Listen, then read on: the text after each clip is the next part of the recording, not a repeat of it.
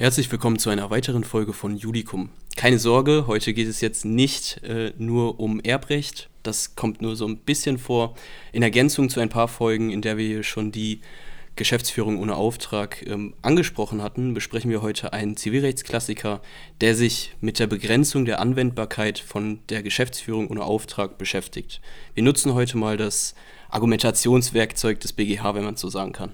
Also um es richtig einzuordnen, wir befinden uns heute hier im Zivilrecht und dann logischerweise im Schuldrecht BT, weil wir ja bei der GOA sind. Ja, nach dem Intro geht's zum Sachverhalt. Judikum, der Podcast von und für Jurastudenten.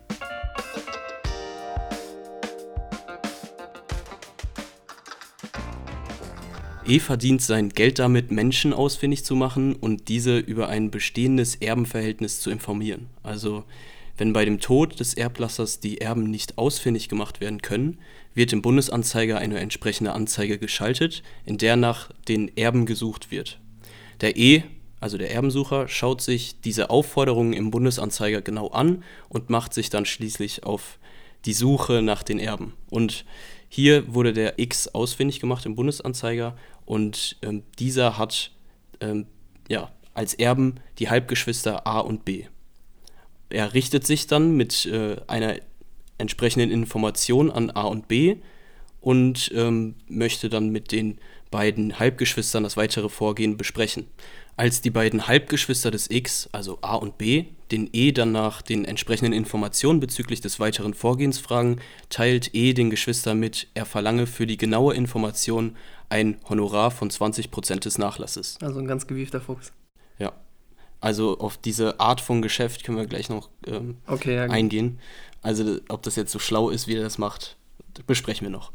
Die beiden Geschwister lehnten dann diesen Vorschlag, sage ich mal, äh, zum Vertragsschluss mit E ab und machten sich selbst auf die Suche nach dem Erblasser.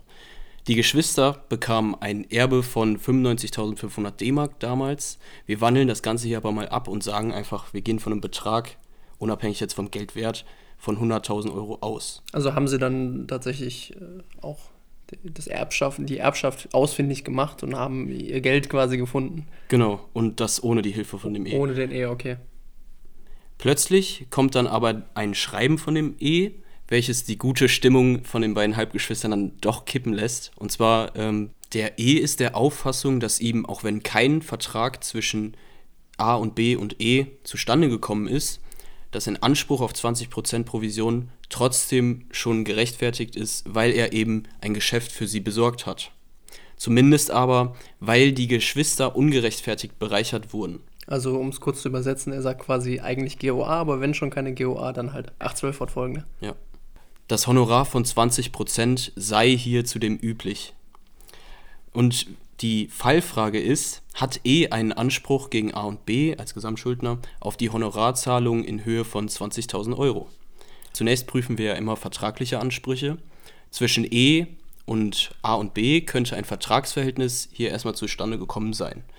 Die A und B lehnten aber hier den Vertragsschluss äh, ab und machten sich dann selbst auf die Suche nach dem Erblasser, was ich glaube jeder normale Mensch vielleicht selbst auch gemacht hätte. Ah, weiß ich nicht, tatsächlich. Also wenn jemand zu dir kommt und sagt, ich habe ja äh, ein Erbe für dich gefunden, 100.000 Euro, ich sage dir aber nicht von wem und du äh, zweifelst, ja. ob du es wirklich finden wirst, dann weiß ich nicht, ob da jeder wirklich äh, auf die Idee kommen würde, es selbst zu suchen, zumal ja das auch schon von Gerichten entschieden wurde. Das mhm. heißt, wir sind an einem Punkt angekommen, wo das scheinbar ein, Provis ein, ein Geschäftsmodell ist, was sich irgendwie manchmal auszahlt. Ich glaube auch. Also manche fallen, also fallen darauf rein, kann man jetzt nicht sagen, aber manche, die nehmen das in Anspruch. Also falls Jura nicht klappt. Ja, gucken wir einfach mal im Bundesanzeiger. Ja. Okay. ähm, also ein Vertrag kann ja hier schon auszuschließen sein, weil eben über die Vorschriften der Willenserklärung kein Angebot und keine Annahme vorlagen. Man könnte aber ähm, sagen, dass es gegen Treu und Glauben verstößt, dass A und B dann die von E kommunizierten Informationen über das Bestehen eines Erbfalls dann selbst genutzt haben ähm, A und B haben ja schließlich nur aufgrund von der Information des E eine entsprechende Suche eingeleitet und letztlich auch das Erbe erhalten. Und hier könnte man ja jetzt erstmal sich fragen, ob überhaupt der E ein berechtigtes Vertrauen hat, welches hier rechtsmissbräuchlich von A und B untergraben werden könnte. Und das ist auch der Ansatz, den der BGH verfolgt. Und hier lag kein Vertrauenstatbestand vor, welcher untergraben wurde. Würdest du mir da zustimmen? Weiß ich nicht. Okay. Tatsächlich. Ähm, Kannst du aber begründen, warum? Wir befinden uns hier ja im Vorfeld von einem ganz normalen Vertrag, also von einer ganz normalen Verhandlung. Wir sind noch nicht in der Vertragsverhandlung, aber wir befinden uns, sag ich mal, unmittelbar davor. Und da ist kein besonderes Vertrauen, das man dem E jetzt hier entgegenbringen muss.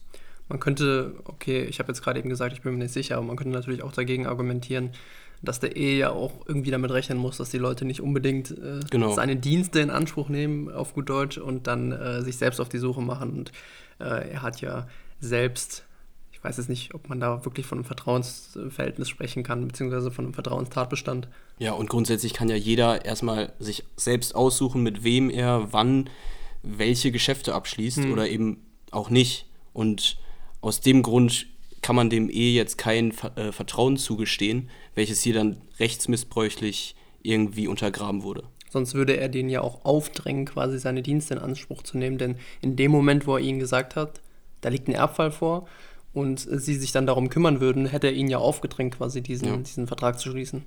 Ja, ein Vertrag ist also erstmal nicht zustande gekommen. Unter dem Aspekt der quasi vertraglichen Ansprüche könnten wir uns jetzt hier ähm, denken, okay, ähm, zwischen denen ist jetzt kein Vertrag zustande gekommen, aber eventuell gibt es ein vorvertragliches Schuldverhältnis. Hier könnte man die Paragraphen 280.1, 241.2, 311.2 Nummer 2 BGB ansprechen. Also Culpa in Contrahendo. Genau. Zum Zwecke der Vertragsverhandlung hat sich Ehe ja an A und B gewendet und man kann es natürlich jetzt auch anders sehen. Also bei Schuldverhältnissen, die durch äh, Culpa in Contrahendo begründet werden, handelt es sich ja regelmäßig um ein beiderseitiges Tätigwerden. Wenn ich jetzt mal hier als Beispiel den Gemüseblattfall anbringen kann, den wir ja schon mal besprochen haben, da ging es ja eben darum, dass der Verkäufer die Verkaufssphäre bereitstellt und die Mutter mit ihrem Kind dann in diese eintritt, um dort etwas zu kaufen. Und hier in dem Fall war es jetzt nur so, dass A und B einfach nur vor sich hingelebt haben und E plötzlich äh, reingestürmt kam und gesagt hat, hier, ich habe hier was für euch. Und ja. wenn man da jetzt ein vorvertragliches Schuldverhältnis annehmen würde, dann würde man das, das gleiche Argument wie eben den wieder aufzwingen, im Endeffekt. Genau. Und deshalb schließen wir erstmal ein vorvertragliches Schuldverhältnis hier aus. Und jetzt ähm, kommen wir zu dem Aufwendungsersatz aus der Geschäftsführung ohne Auftrag, die sich ähm, aus 670, 677 und 683 Satz 1 ergibt. Und hiernach könnte halt E einen Anspruch gegen A und B als Gesamtschuldner auf Zahlung der 20.000 Euro haben. Wäre jetzt erstmal der Obersatz. Äh, Obersatz. Hier kann man vielleicht nochmal kurz die einzelnen Paragraphen ansprechen. Ähm, Paragraph 670, da ähm, geht es um den Aufwendungsersatzanspruch an sich, also bei einer Geschäftsführung, die durch Auftrag stattgefunden hat. Dann Paragraph 677, da stehen die Anforderungen an die Geschäftsführung ohne Auftrag drin und weiterhin Paragraph 683 Satz 1. Da steht drin, unter welchen Voraussetzungen der Geschäftsführende auch ohne Auftrag den Ersatz seiner Aufwendung verlangen kann. Sehr gut, dass du sagst. Ich habe, glaube ich, in meinen ganzen frühen Semestern nie gecheckt, warum eigentlich diese, diese Paragraphen genau da immer zitiert werden müssen. Aber wenn man das mal im Hinterkopf weiß und, und, sich vor Augen hält, dann ist es eigentlich relativ simpel, welche Paragraphen man da immer zitieren muss. Ja. Und ich nehme mal an, nur hier liegt auch wirklich der Schwerpunkt im Fall. Du hast es ja schon im Intro so ein bisschen äh, angedeutet, dass es heute vor allem um die GOA geht. Ja. Grundsätzlich prüft man bei der Geschäftsführung ohne Auftrag zunächst ja die Anwendbarkeit der GOA und so dann halt die weiteren Voraussetzungen, wie zum Beispiel der Fremdgeschäftsführungswille.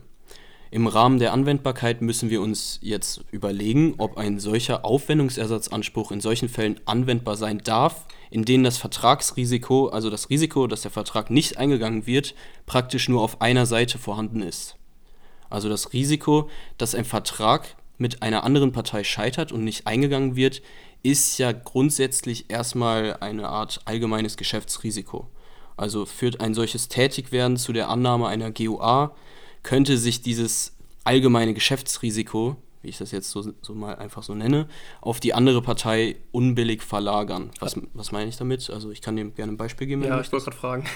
Also wenn ich jetzt zum Beispiel eine Präsentation vorbereiten will für mhm. irgendwas und das äh, kostet mich zwei Stunden ähm, und diese Präsentation soll den Kunden irgendwie zum Abschluss eines Vertrages mit mir überzeugen. Also der Kunde mag vielleicht auch die Idee, die ich in meiner Präsentation anspreche, äh, er mag aber meine Visage nicht okay, ja. und nutzt dann diese Idee äh, und lässt sie von jemandem von jemand anderem umsetzen, von einem anderen Dienstleister zum Beispiel.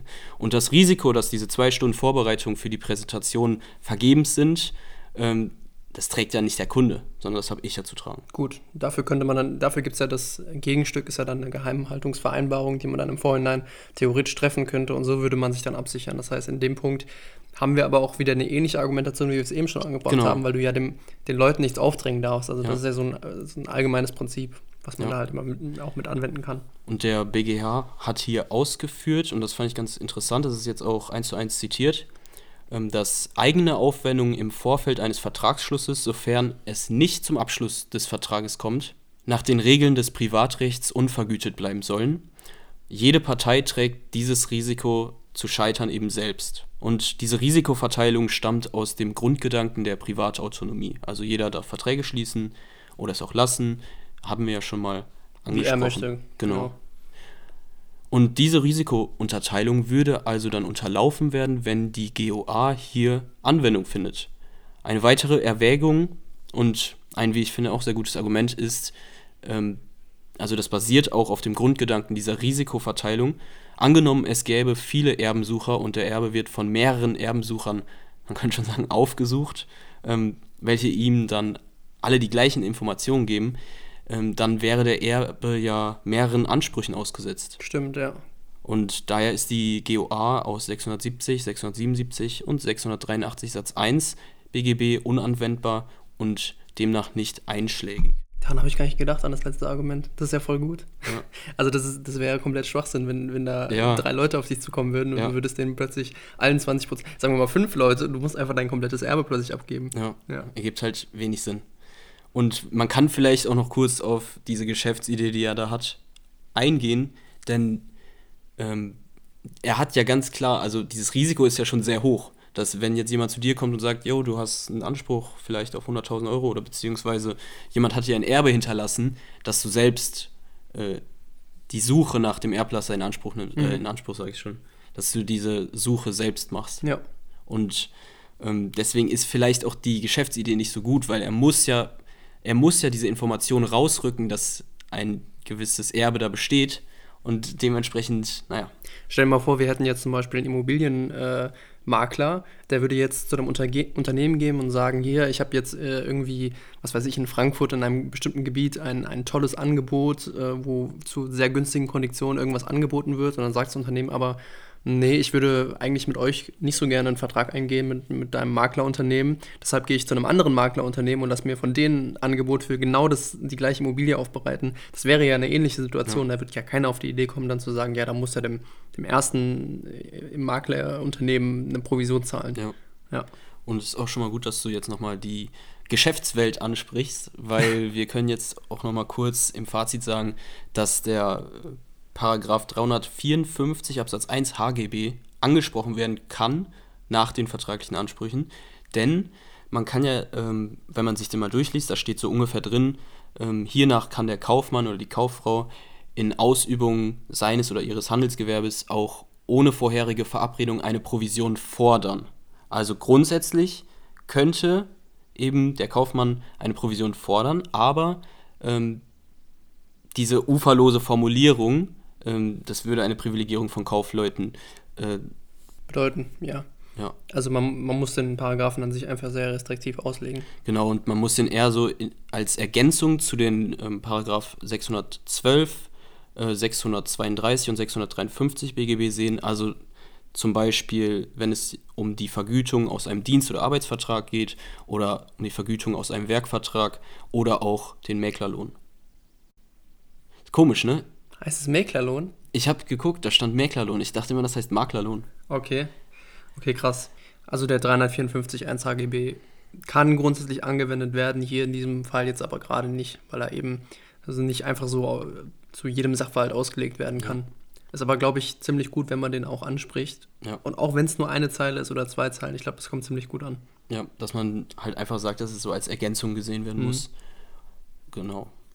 Zum Abschluss können wir noch kurz ansprechen, dass man auch eine Parallele zielen kann zu unbestellten Leistungen aus 241a BGB ähm, und hier muss man aber mit der Argumentation halt ein bisschen aufpassen, weil man, das ist nicht der gleiche Sachverhalt mhm. und nicht die gleiche Konstellation. Aber grundsätzlich kann man hier schon ansprechen, dass irgendwo diese Parallele besteht. Man kann den, den Gedanken daraus übertragen, den Rechtsgedanken, den allgemeinen. Ja. Okay, ja. Das war's auch mit der Folge äh, zu diesem Sonntag. Hat sie gefallen? Ja, ich bin auch froh, dass es nicht so tief in die GOA ja, gegangen ja. ist, ehrlich gesagt. Ich habe heute auch mal ein bisschen.